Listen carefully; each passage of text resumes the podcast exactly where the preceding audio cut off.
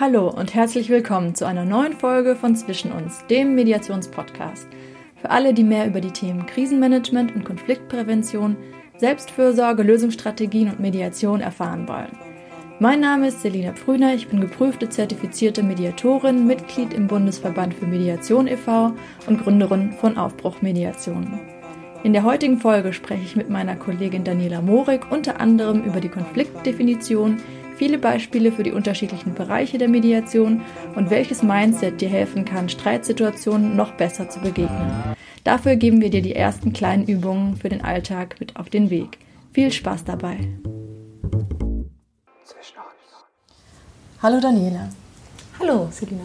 Schön, dass du wieder dabei bist. Äh, ich fasse mal ganz kurz zusammen, über was wir das letzte Mal gesprochen haben, nämlich über die Basics der Mediation, was Mediation eigentlich ist, also ein Konfliktvermittlungsverfahren, ein außergerichtliches, und über die Abgrenzung zu anderen Verfahren, wie zum Beispiel die Moderation oder äh, das Training oder das Coaching.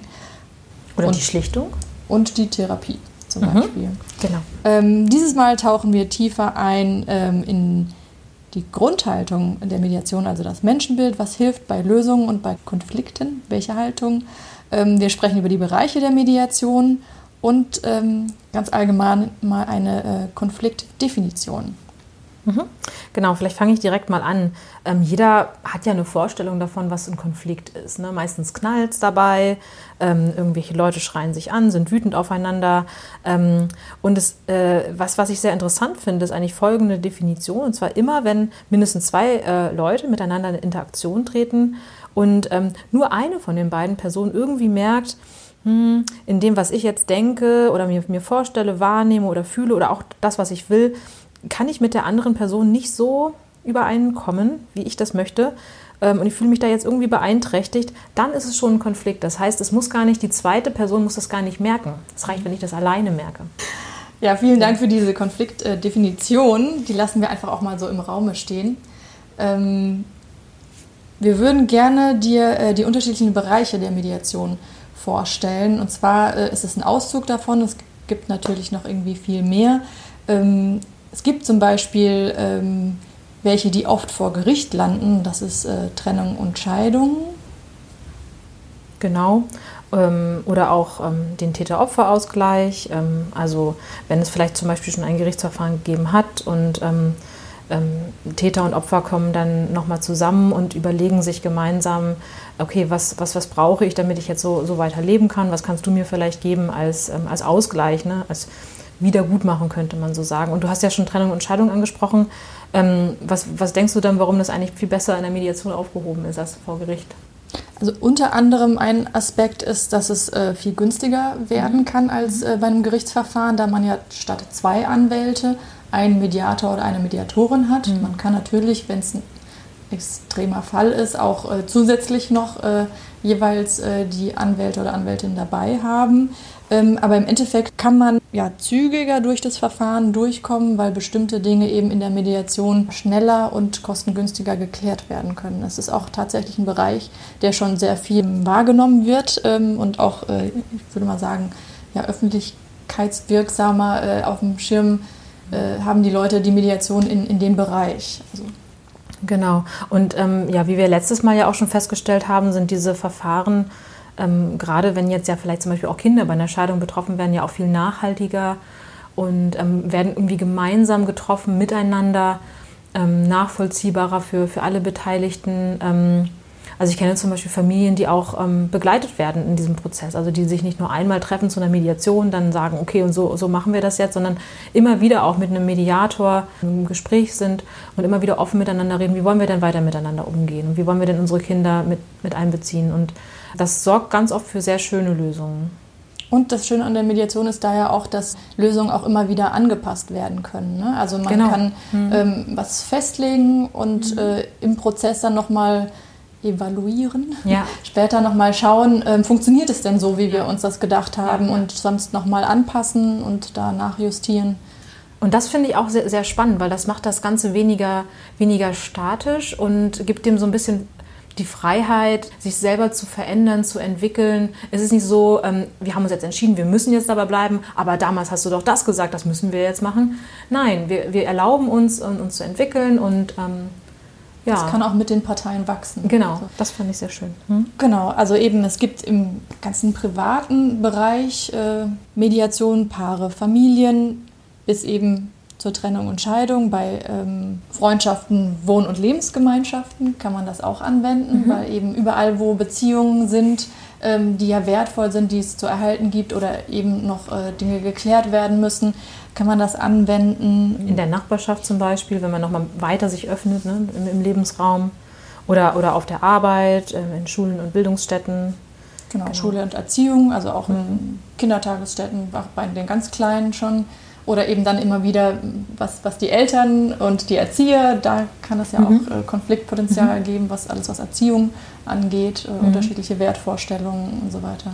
Und ich glaube, also selbst tatsächlich bei, bei, bei kleinen Kindern kann man da schon ganz viel durch, durch Fragen ähm, bewirken. Man muss dann gar nicht sagen, du, mal, du siehst das falsch oder du siehst das so, sondern immer mal, ach so, warum siehst du das denn eigentlich so? Und ähm, hast du dich schon mal gefragt, ob man das auch anders sehen kann? Oder findest du das auch in Ordnung, wenn er jetzt Mädchenhausschuhe trägt? Und ähm, da bin ich sehr überrascht, wie offen und ähm, ja, bereit für diese neuen ähm, Verfahren Kinder sind. Also tatsächlich diesen Perspektivwechsel, den man ja in der Mediation mhm. anstrebt. Total, ja.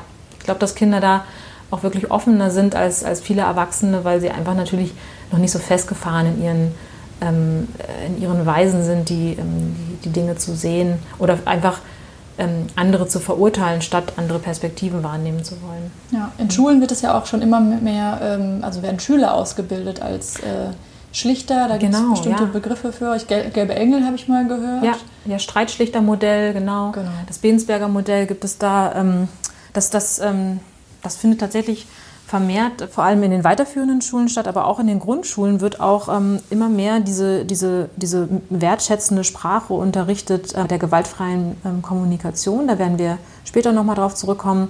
Nennt man dann Giraffensprache und dann kommen wirklich äh, äh Medi, Medi, Median, äh, Mediatorinnen ähm, dahin und, ähm, und bringen das den Kindern bei. Das ist total toll. Du hattest vorhin schon mal kurz angesprochen ähm, am Arbeitsplatz, also mhm. alles, was so rund um innerbetriebliche Teams geht, Konflikte mit Arbeitskolleginnen oder auch ne, mit der Führungsetage, ähm, Wirtschaftsmediation, also zwischen Unternehmen, also unterschiedlichen Unternehmen, zum Beispiel bei Startups. Äh, da wollten wir nachher nochmal drauf zurückkommen, ist es mhm. ja auch präventiv zum Beispiel äh, sehr spannend, also mhm. dass man sagt, äh, wir gründen jetzt neu und wie wollen wir eigentlich miteinander umgehen ja, die präventive Mediation ist sowieso meine Lieblingsmediation, muss ich sagen. Ähm, das kann man genau im Bereich der Start-up, auch im Bereich des, des, des betrieblich, innerbetrieblichen, wie wollen wir denn miteinander zusammenarbeiten oder auch als, als Patchwork-Familie, wie wollen wir uns denn ähm, aufstellen, wie wollen, wir, wie wollen wir miteinander als Familie sein. Ich mag das immer sehr, dass man sagt, wie gehen wir denn Probleme an, die auftreten können, ohne dass sie schon da sind und dass sie eskaliert sind und uns schon stören. Also ich mag dieses Art von Denken, ähm, sehr, sehe aber ganz oft leider noch Menschen nicht so sehr bereit sind, äh, diesen Weg zu gehen, weil sie sagen, es ist ja noch nicht so schlimm. Es ist ja noch kein Konflikt da. Warum soll ich mich jetzt darum um etwas sorgen, was noch nicht da ist? Und, ähm, und investieren oft erst später, wenn es dann wahrscheinlich der Bedarf sogar noch größer ist. Ja, ne? und wenn der Weg auch schwieriger ist, muss man mhm. sagen. Ne? Denn wenn der Konflikt einmal da ist und, äh, und auch verhärtet ist, dann ist der Weg äh, hinaus nur mit, mit, mit noch mehr Anstrengung zu also an der Stelle einfach auch nochmal der Appell, wenn man irgendwie am Ende des Horizonts schon Konflikte auftauchen sieht, lieber früher damit anzufangen, äh, Lösungen zu mhm. finden, um dass es gar nicht erst so weit kommt. Ja. Und das eben kann man ganz toll auch in der Mediation machen, zum Beispiel auch was, was Erbschaften angeht, da irgendwie frühzeitig zu klären, ja. ähm, wie teilen wir das auf, wie mhm. gehen wir da vor, mhm. wie, wie handhaben wir das Ganze. Ja. Ja, und vielleicht auch tatsächlich gerne mal nach Konflikten Ausschau halten. Das ist immer noch alles so sehr tabu behaftet. Ähm, Konflikte wollen wir nicht haben, aber ähm, einfach sich zu öffnen, doch, Konflikte sind überall da, potenzielle Konflikte sind überall da. Und es ist doch gar nicht schlimm, einfach mal nachzugucken und zu gucken, bevor wir uns diesen Konflikten hingeben, oh, was sind denn da auch für potenzielle Lösungen da? Finde ich viel weniger tabu behaftet jetzt nach der Mediatorausbildung als vorher. Ja, so einen Konflikt zu haben, ist keine Charakterschwäche, sondern sich mit ihm auseinanderzusetzen, vielleicht sogar eine Charakterstärke. Mhm, genau. Interkulturelle Mediation ist vielleicht nochmal so ein mhm. Gebiet, wo viele unterschiedliche Bereiche ähm, ähm, sich kreuzen können. Jetzt zum Beispiel ähm, am Arbeitsplatz kann es das natürlich geben, bei, bei, internationalen Unternehmen, wie aber auch natürlich hier ansässigen, in, in Nachbarschaften, vielleicht auch unterschiedliche ja, Kulturen, äh, Religionen, sonst mhm. was aufeinandertreffen ähm, oder vielleicht auch schon in, in einzelnen Paarbeziehungen kann das auch kommen. Ja, auf jeden Fall. Da muss, muss man sich tatsächlich immer mal wieder fragen, ist, ist da jetzt ein interkultureller Anteil vielleicht in, in den Mediationen dabei? Ist es, ist es komplett interkulturell? Denn da ist natürlich eine gemeinsame Sprache zu finden und ein Verständnis füreinander zu erzeugen besonders wichtig. Ich glaube, eine Sache, die wir noch, ähm, noch nicht angesprochen haben, waren so die, die, äh, die großen, die, wo es wirklich um Geld geht. Ne? So zwischen verschiedenen Firmen, zwischen Firmen und Kunden, auch besonders im Baugeschäft. Da, das sind auch nochmal Bereiche, wo Mediation eine große Rolle spielt zum Beispiel so Großbauprojekte wie die äh, Nord-Süd-Stromtrasse oder mhm. ähm, genau, da werden ja unterschiedliche Interessengruppen auf dem ganzen Weg, also es ist ja über 1000 Kilometer, meine ich, und äh, auf dem ganzen Weg gibt es äh, zum Beispiel Umwelt-, Nachbarschaftsinitiativen ja. und so weiter, ja. die alle da äh, mitgenommen werden wollen mhm. und ähm, ihr eigenes Interesse und ihren eigenen Ansatz da haben. Und damit solche Projekte äh, nicht scheitern, ist es äh, sinnvoll, die frühzeitig mit ins Boot mhm. zu holen und darüber zu sprechen, ähm, ja, wie deren Interessen sind, äh, wie man da eben ähm, zu, einem, zu einer Lösung kommt, die für alle tragbar ist. Genau. Ein anderes, äh, äh, anderes Beispiel vielleicht äh, der Berliner Flughafen, der jetzt ja endlich eröffnet hat, äh, oder der Bau der Leverkusener Rheinbrücke. Also auch da gab es äh, diverse Verzögerungen von bestimmten Stakeholdern, die sich nicht berücksichtigt gefunden haben. Und da kann man vielleicht mit präventiver Mediation, indem einfach alle Interessen gehört werden dürfen und Berücksichtigung finden, viel erreichen. Ja, jetzt haben wir ja schon recht viele genannt. Es gibt bestimmt noch viele mehr. Wenn dir welche einfallen, äh, die du gerne noch besprochen haben möchtest oder noch einwerfen willst, kannst du uns das gerne äh, mitteilen. Wir haben uns gefragt, welche Haltung ist eigentlich hilfreich beim Lösen von Konflikten im Alltag, aber auch gerade in der Mediation? Also welchen, ja, welche Haltung hilft mir da, die ich habe, um ähm, Konflikte zu vermeiden oder Konflikte, die schon passiert sind, ähm, eine andere Perspektive einnehmen zu können. Und genau, also innerhalb der Mediation bedienen wir uns dem systemischen Ansatz. Der kommt auch im, im Coaching und auch in therapeutischen Verfahren oft zum Einsatz. Da ähm, geht es unter anderem darum, dass das Verhalten von Menschen nicht als problemgehaftet ähm, gesehen wird, sondern dass es abhängig ist von dem Kontext, in dem wir uns befinden. Also wir Menschen verhalten uns in bestimmten Situationen anders und in den Situationen auch angemessen. Als ganz profanes Beispiel ist es von allen akzeptiert und angemessen, wenn ich meinen Koffer vor meiner Haustür stehen lasse und nochmal schnell nach oben renne. Wenn ich das gleiche Verhalten am Flughafen mache oder am Bahnhof, dann wird das eher als, oh, warum steht jetzt hier ein leerer Koffer? Warum rennt der ganz schnell weggesehen? Also äh, verschiedene Situationen erlauben oder führen zu verschiedenen ähm, Deutungen meines Verhaltens. Dann ähm, gibt es auch die Kompetenz- und Ressourcenorientierung des systemischen Ansatz. Das bedeutet, dass ich mich mit allen meinen persönlichen Ressourcen und Kompetenzen äh, so verhalte, dass ich für mich eine Lösung aus dem Konflikt oder aus, äh, in, der, in der Situation finde. Zum Beispiel habe ich da das Beispiel eines, ähm, eines Kleinkindes, was sich immer dann schreiend auf den Boden wirft, wenn es eben Süßigkeiten nicht bekommt. Das ist halt für also ein Kind unter fünf hat jetzt nicht groß viele andere Möglichkeiten, außer vielleicht betteln. Oder ähm, denn es kann sich ja nichts eigenes kaufen, es hat noch kein eigenes Geld, äh, um jetzt das ähm, zu bekommen, was es möchte. Und wenn es dann zum Beispiel erfährt, oh, das, ähm, mit dieser Kompetenz komme ich auch weiter, das, das bringt was, dann setzt es das vielleicht auch nochmal später ein. Ein weiterer Punkt im systemischen Ansatz ist ähm, die Zukunfts- und Lösungsorientierung. Das heißt, wie kommen wir von einem ist-Zustand, den wir nicht so gut finden, auf einen erwünschten Soll-Zustand. Ich konzentriere mich nicht so sehr auf ähm, die Problematik oder auf vergangene Sachen, wo kommt das alles her und wie kann ich das aufarbeiten, sondern ich, ich konzentriere mich darauf, wie komme ich zu einem Zustand, den ich schön finde. Und ich gehe nur dann nochmal in die Vergangenheit, wenn ich sage, vielleicht kann ich da irgendwas rauspicken, was mir helfen kann, diesen Soll-Zustand zu erreichen. Ich muss jetzt mal gestehen, dass ich mir Kontextorientierung immer dann am besten merken konnte, wenn ich darüber nachgedacht habe, dass man in der Sauna ist vom Kontext her okay, wenn man nackt ist. Ah, ach ja. Und wenn ich jetzt im Auto Beispiel. nackt fahre, ist der Kontext nicht angemessen. Also ist es nicht okay. Weißt du, so zum Beispiel. Ja. Das okay. gibt es ja teilweise schon im Schwimmbad, wenn du dann mhm. vom Saunabereich in mhm. den Schwimmbadbereich gehst, da ist es auf einmal gar nicht mehr mhm. okay. Äh, nackt zu sein, da musst du etwas mhm. tragen und andersrum ist es nicht mehr angemessen, äh, den Badeanzug in der Sauna zu tragen. So, ne? Also dass okay. es einfach unterschiedliche Gebiete gibt, mhm. in denen bestimmtes Verhalten als angemessen erwartet wird und in anderen ist es dann gar nicht okay und dass man immer guckt, äh, wo verhält sich jetzt gerade jemand einem bestimmten Kontext entsprechend. Mhm passend und überträgt es aber vielleicht auch in einen anderen Kontext, wo es nicht passend ist und der andere ist dadurch irritiert. Ne? Mhm. Also, also zum Beispiel, wenn ich dir, wenn ich jetzt dem, dem Mann meiner Chefin einen Kuss gebe, ist es nicht okay. Wenn ich es aber bei Freunden mache, ist es okay. Genau. Gutes Beispiel. So, ich, ich werde nicht die Überleitungsqueen. Trotzdem werden wir jetzt mal hier auf äh, weitere Aspekte eingehen, äh, die unglaublich unterstützend sein können, beim Lösen von Konflikten in der Mediation, ähm, wenn man dem Menschen gegenüber mit bedingungsloser Wertschätzung begegnet. Mhm. Also ich akzeptiere einfach erstmal das ganze Verhalten, ich versuche es nicht zu äh, beurteilen, was das jetzt ist. Vielleicht verstehe ich einfach noch nicht, warum derjenige mhm. sich so verhält. Ähm, ich versuche es nicht zu betrachten als Schwächen und Fehler, sondern eben, was du ja auch gesagt hast, so als, ähm, als bestimmte Kompetenzen oder Gründe wird derjenige haben, mhm. äh, dass er sich so verhält. Das gilt es rauszufinden. Ja, und, und, möglicherweise gute Gründe wird derjenige haben. Ne? Das ist übrigens, ähm, finde ich, echt nicht einfach, Leute nicht zu beurteilen und zu bewerten, weil wir gelernt haben, das automatisch zu machen. Und da ist es vielleicht wichtig, dass wir uns mal beobachten, wann fange ich denn an, ähm, Dinge zu bewerten oder wann beobachte ich nur? Und das, sogar das abzugrenzen, fällt uns manchmal unglaublich schwer. Da kommen wir später nochmal drauf oh, zurück. Oh, verstehe kleiner Cliffhanger. Ähm, genau, ein, einen wunderschönen ähm, Gedanken finde ich eben, das Verhalten ist unabhängig vom Wert einer Person. Mhm. Das heißt, jemand kann was Doofes tun oder sagen, mhm.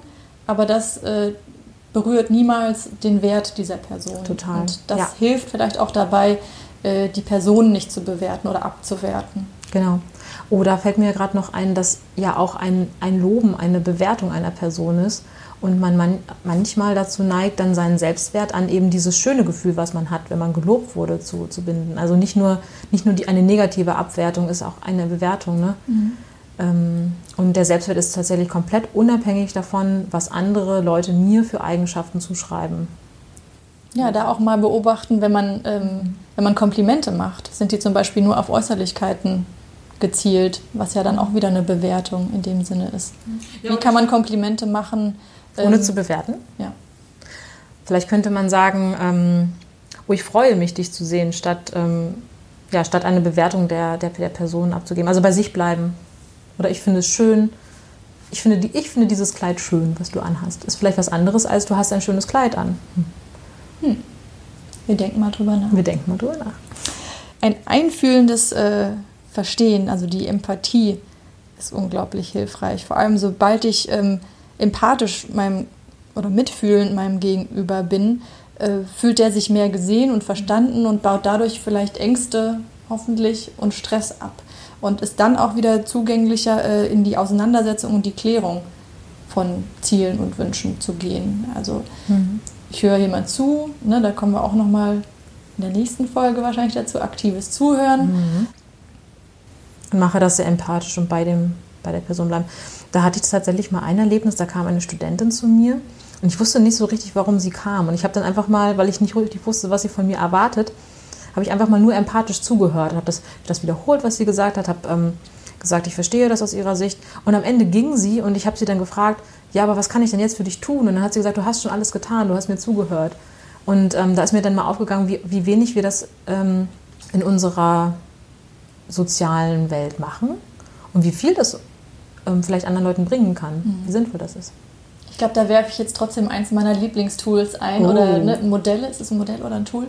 Und zwar das Expressiv und Instrumentell. Was aha, ja oft aha. Männern nachgesagt wird, dass sie tendenziell eher instrumentell sind.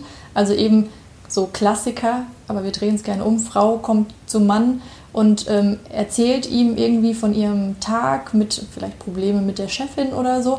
Und der Mann möchte direkt äh, Lösungen anbieten, also instrumentell. Und Frauen sind tendenziell eher expressiv, aber man kann es eben nicht am Geschlecht äh, festmachen, mhm. dass sie vielleicht sich einfach erstmal mitteilen möchten oder das ist das Hauptziel gerade. Ich möchte mich mitteilen, ich möchte in Beziehung gehen äh, und das ist das, was ich brauche. Mhm. Äh, und dann mal bei Konflikten gucken, bin ich gerade expressiv, ne? also brauche ich gerade mhm. einfach jemanden, der mir zuhört oder erzähle ich dir das, um von dir Lösungen zu bekommen. Mhm. Und das war bei ihr dann eben das Schöne, dass sie wohl gerade im expressiven Modus war, mhm. nämlich ich muss das einfach gerade erstmal loswerden, mir hilft es, äh, mhm. jemanden dabei zu haben, das vielleicht auch dadurch äh, zu reflektieren, indem ich das mhm. erzähle und hat da die Unterstützung drin gefunden. Ja. Und allgemein muss, muss ich auch sagen, dass es ja bestimmte Gefahren bietet, bietet, anderen Leuten Lösungen anzubieten, denn damit schreibt man ja auch irgendwie die Kompetenz zum Finden dieser Lösungen ab. Das heißt, wenn ähm, Sie nicht danach gefragt haben. Ja, genau. Wenn Sie nicht, wenn Sie nicht explizit danach gefragt haben, aber selbst wenn Sie, wenn Sie danach fragen würden, könnte man ja erstmal versuchen, vielleicht durch, durch Fragen oder Hilfestellungen ähm, dazu zu helfen, dass die die die Lösung brauchen, die Lösung auch selber finden. Ich glaube, dass das nachhaltig, nachhaltiger ist und ich glaube, dass die Leute äh, dann mit einem besseren Gefühl aus dieser Situation rausgehen, das selber gefunden zu haben. Ist auf jeden Fall cool, wenn man das hinkriegt. Ja. Äh, genau, das äh, dritte äh, der, der Basisvariablen äh, ist die Kongruenz, also die, die Übereinstimmung, die Echtheit, die Wahrhaftigkeit zwischen ja, den eigenen Gefühlen und dem eigenen Verhalten. Also wenn ich mich so verhalte, wie ich mich auch fühle oder was ich denke, ja, spürt das Gegenüber das und ähm, fühlt sich wahrscheinlich auch äh, wohler und ähm, das sorgt auch für eine gute Orientierung. Vielleicht können wir dir auf, den, ähm, auf deinen Weg nochmal mitgeben, ähm, dass du vielleicht die nächsten Tage und Wochen einfach mal schaust, wenn du erlebst, dass du in Situationen gerätst, wo du dich über Leute ärgerst und ähm, wo du vielleicht denken würdest, Mensch, derjenige hat das bestimmt so und so gemeint, der wollte mir bestimmt das und das, ähm, dass du einfach mal versuchst, das umzudenken oder bemerkst, das ist jetzt eine Deutung von mir, das ist keine Beobachtung, sondern eine Deutung. Und dann versuchst es so umzudenken, dass derjenige nicht ähm, eine schlechte Absicht hatte, eine böse, manipulative Absicht, sondern eine möglichst gute Absicht. Und was dann mit dir passiert, das finde ich sehr interessant. Eine kleine Übung für die nächsten Tage oder Wochen und ähm, ja, schreib uns gerne, ähm, wie die verlaufen sind, welche Ideen dir dazu kamen oder ähm, ja, welche Anregungen du noch so hast. Vielen Dank fürs Zuhören heute. Daniela, wieder mal vielen Dank fürs Dabeisein. Super gerne, ja. Und äh, bis zum nächsten Mal. Wie hat dir die heutige Folge gefallen? Was nimmst du daraus mit? Welche Bereiche sind dir begegnet, die aktuell für dein Leben relevant sind? Und worüber würdest du gerne noch mehr erfahren? Schreib gerne deine Fragen und Anregungen in die Kommentarspalte per E-Mail an selina.aufbruch-mediation.de oder auf Instagram at Aufbruchmediation unter den heutigen Beitrag. In der nächsten Episode gehen wir der Frage nach, wie erfolgreiche Kommunikation gelingen kann und was es auf dem Weg dahin zu beachten gibt. Vielen Dank und bis zum nächsten Mal.